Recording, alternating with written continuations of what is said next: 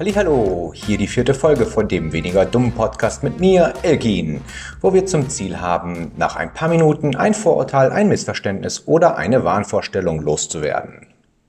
Angst, es piekst nur ein bisschen.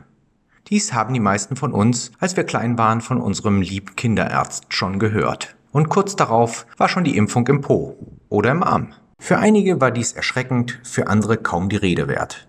Erinnern tun wir uns aber fast alle. Dies war aber nicht immer schon der Fall. Es gab eine Zeit vor Impfungen. Ist gar nicht lange her, aber die wenigsten können sich daran erinnern. Die letzte Generation, die die Zeit ohne Impfungen erlebt hat, ist bald nicht mehr da. Zum Teil sterben Oma und Opa auch viel zu früh, weil wir uns nicht mehr regelmäßig impfen lassen. Aber dazu mehr später. Als Omi und Opi auf die Welt kamen, hatten wir schon lange eine Impfung gegen Pocken. Allein 1870 waren in Deutschland 125.000 Kinder und Erwachsene an einer Pockenepidemie gestorben. Die bekannten Namen Pasteur, Koch und viele, viele mehr hatten für unsere Großeltern die Impfungen gegen Tetanus, Tollwut und andere tödliche Krankheiten erforscht und erschwinglich gemacht. Unsere Urgroßeltern haben viele, viele Kinder an diesen und anderen impfbaren Krankheiten sterben sehen. Ohne Impfungen ist es wahrscheinlich, dass es dich nicht geben würde. Man könnte argumentieren, dass eine natürlich erworbene Immunität besser ist, denn diese soll ein Leben lang halten. Natürlich erworben heißt krank werden. Das heißt auch, dass man die Krankheit erst überleben muss. Wer nicht überlebt, hat wahrhaftig den kürzeren gezogen. Zusätzlich hält eine natürlich erworbene Immunität nicht bei jeder Krankheit ein Leben lang.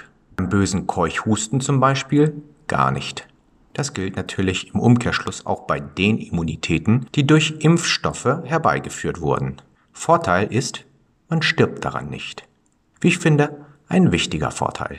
Wenn Wissenschaftler von Herdenimmunität sprechen, dann meinen sie nicht nur Tiere im Allgemeinen, sondern natürlich auch uns Menschen. Hinter Herdenimmunität verbirgt sich ein ganz einfaches Konzept. Wenn eine infektiöse Krankheit sich verbreiten möchte, muss sie es hinkriegen, sich von dem derzeitigen Kranken zum nächsten potenziellen Kranken zu springen. Am besten nicht nur von einem zum anderen, sondern von einem zu vielen. Denn eine Krankheit geht davon aus, dass über die Zeit immer mehr entweder an der Krankheit sterben oder Überlebende immun gegen diese Krankheit werden. Schrecklich für die Krankheit, aber ist gut für uns. Wenn nämlich genügend immun geworden sind, sodass kein Kranker mehr auf ein neues Opfer trifft, stirbt die Krankheit aus. Früher traf das erst ein, nachdem eine ganze Menge Menschen oder Tiere gestorben sind. Wenn wir uns aber alle impfen, geht das Erreichen einer Herdenimmunität, also die Grenze, an der es genügend nicht ansteckbare Individuen mehr gibt, sehr, aber sehr einfach. Wie dies funktioniert, können wir an der wenig effektiven Grippeschutzimpfung nachvollziehen. Zwar verläuft die Grippe bei Ihnen meist unkompliziert, doch kommt es auch hier immer wieder zu schweren Verläufen, erklärt Markus Knuff aus dem Vorstand der Deutschen Gesellschaft für Pädiatrische Infektiologie. Kinder sind aus Sicht der Herdenimmunität der Dreh- und Angelpunkt der Influenza in der Gesellschaft. Kinder im Vorschulalter scheiden über einen langen Zeitraum hinweg eine große Anzahl von Viren aus und haben zudem eine hohe Kontaktrate. Viele Erwachsene stecken sich daher gerade an Kleinkindern mit der Grippe an. Für Oma kann das die letzte Infektion gewesen sein. Sobald die Herdenimmunität nicht mehr existiert, kann es tragisch werden. Bis zu 80 Prozent aller Teenager und jungen Erwachsene, die im letzten Jahr an Masern erkrankt sind, waren laut dem Europäischen Zentrum für Prävention und Kontrolle von Krankheiten einfach nicht geimpft.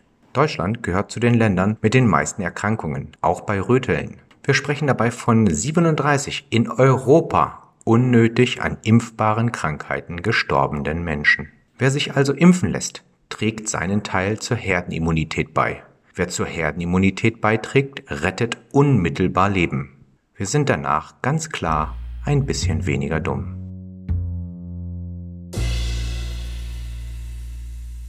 Diese Folge wie auch der Song Reap What We Sow bei Scomber stehen unter der Creative Commons Namensnennung nicht kommerziell Lizenz.